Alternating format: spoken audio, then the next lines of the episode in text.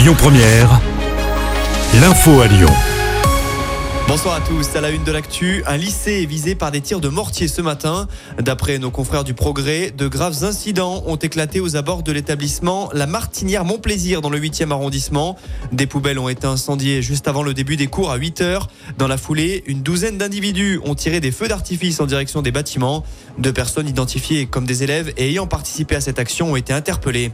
Une jeune femme affirme avoir été violée dans les toilettes d'une discothèque la nuit dernière. D'après les informations de BFM Lyon, la police est intervenue dans un établissement du premier arrondissement vers 3 heures du matin. La victime serait tout juste âgée de 18 ans. Un suspect a été placé en garde à vue. À Villeurbanne, une fusillade a éclaté hier, la troisième cette semaine dans le quartier du Tonkin, toujours près d'un point de deal. Il n'y a pas eu de blessés. À noter que trois personnes ont été interpellées et placées en garde à vue pour trafic de stupéfiants et recel de vol. Des CRS ont été envoyés pour sécuriser le secteur jusqu'à nouvel ordre. Dans l'actu local, les suites du suraccident sur la 43 qui s'est produit dans la nuit de mardi à mercredi à hauteur de Saint-Priest. On vous rappelle qu'un automobiliste souhaitant éviter le bouchon avait fait demi-tour sur l'autoroute avant de percuter un autre véhicule. Le conducteur de cette seconde voiture est finalement décédé. Les occupants de la première voiture sont activement recherchés. Le conducteur serait fiché S. L'actu, c'est aussi ce rassemblement de soutien à la Palestine à Lyon. Ce soir, les militants vont se rassembler place des terreaux.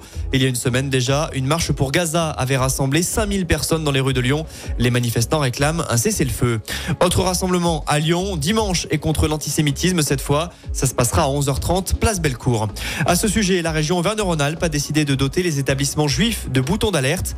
Une décision qui fait suite à l'explosion de l'antisémitisme en France. Ces objets fonctionnent comme ceux fournis aux femmes victimes de violences. Ils permettent de lancer un SMS d'alerte et fournissent l'accès au site de secours à proximité. 900 boutons ont été commandés en tout et 355 ont déjà été distribués hier.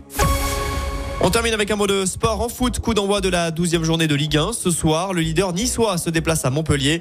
L'OL, dernier du championnat, jouera dimanche après-midi et tentera de remporter son premier match de la saison du côté de Rennes face au club de Bruno Genesio.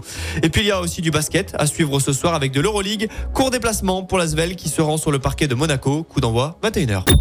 Écoutez votre radio Lyon Première en direct sur l'application Lyon Première, lyonpremière.fr et bien sûr à Lyon sur 90.2 FM et en DAB+.